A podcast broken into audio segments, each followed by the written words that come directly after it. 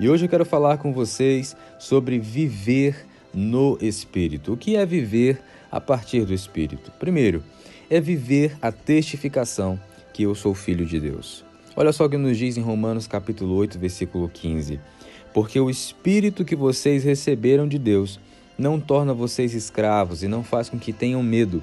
Pelo contrário, o Espírito torna vocês filhos de Deus. E pelo poder do Espírito dizemos com fervor e clamamos a Deus, dizendo: Abba, Pai. Então a primeira coisa que eu preciso saber para viver uma vida no Espírito é saber que o Espírito Santo de Deus testifica no meu espírito que eu sou seu filho. Você pode repetir isso? Eu sou filho de Deus. Saiba disso, você é filho de Deus, você é gerado no Espírito, então você é filho de Deus. O que é viver a partir do Espírito? Também é viver em comunhão com Deus. Olha só o que nos diz em 1 João capítulo 4, versículo 13. A razão por que podemos ter a certeza de que vivemos unidos com Deus e de que Ele vive unido conosco é esta: Ele nos deu o seu Espírito. Quando Jesus ele vai subir aos céus, a primeira coisa que ele diz aos discípulos é para não ficarmos tristes, porque ele iria para o Pai, mas viria outro chamado Espírito Santo de Deus, o nosso consolador, que estaria conosco durante todos os dias até a consumação dos séculos. Você crê nisso?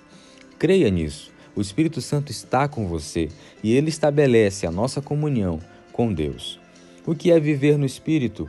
É nos afastar do pecado 2 Coríntios capítulo 7, versículo 1 vai nos dizer: Amados, visto que temos essas promessas, purifiquemo-nos de tudo que contamina o corpo e o espírito, aperfeiçoando a santidade no temor a Deus. Nós precisamos saber que nós precisamos ser santos, precisamos estar em santidade a Deus, porque somente assim nós teremos comunhão com o seu espírito.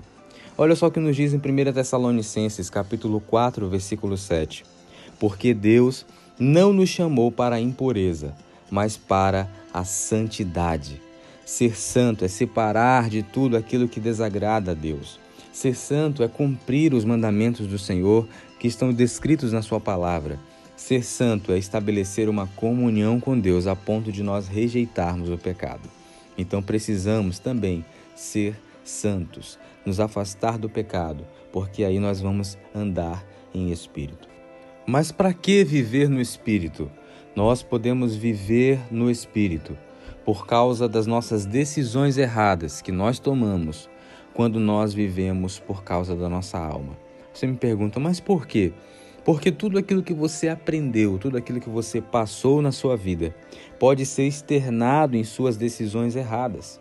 Quando nós vivemos por causa de nossa alma e não no espírito, nós temos a tendência de decidir pelas emoções.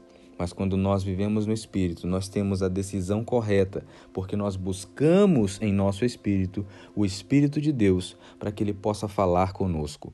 E mesmo em decisões pequenas, mesmo em decisões grandes, nós podemos ser abençoados pela presença de Deus, pela presença da resposta divina de Deus. Olha só o que nos diz em Salmos 139, do 1 ao 4. Senhor, tu me sondas e me conheces, sabes quando me assento e quando me levanto. De longe percebe os meus pensamentos.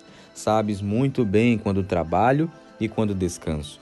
Todos os meus caminhos são bem conhecidos por ti. Antes mesmo que a palavra me chegue à língua, tu já conheces inteiramente, Senhor.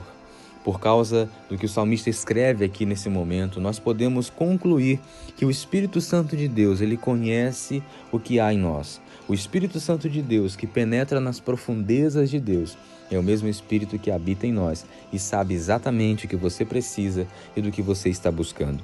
Você pode confiar a sua vida a Deus. Ele conhece você por dentro e por fora, como ninguém conhece. Ele conhece você mais do que qualquer pessoa pode conhecer. Ele sabe do que você precisa. E se você abrir o seu espírito para que o Espírito de Deus habite em você, você vai ter uma vida transformada. Ele vai te instruir, ele vai te ensinar, ele vai te guiar o caminho certo por onde você pode seguir. E para encerrar, eu quero deixar uma palavra em Romanos capítulo 8, versículo 10 e 11. Não há dúvida de que, se o Deus vivo e presente que ressuscitou Jesus dentre os mortos atua na vida de vocês, ele fará em vocês o mesmo que fez em Jesus. Ele os trará vivos para si. Quando Deus vive respira em vocês, vocês são libertos daquela vida morta. Com seu espírito vivendo em vocês, o corpo de vocês será tão cheio de vida quanto o de Cristo Jesus. Que Deus abençoe a sua vida. Saiba, você é filho de Deus e você pode ter acesso ao Espírito Santo de Deus. Que Deus abençoe a sua casa, a sua família, a sua história e a sua trajetória com Ele. Que essa palavra, como uma semente, ela possa ser plantada no seu coração e possa brotar no nome de Jesus. E até o próximo episódio, em nome de Jesus. Grande abraço, Deus abençoe.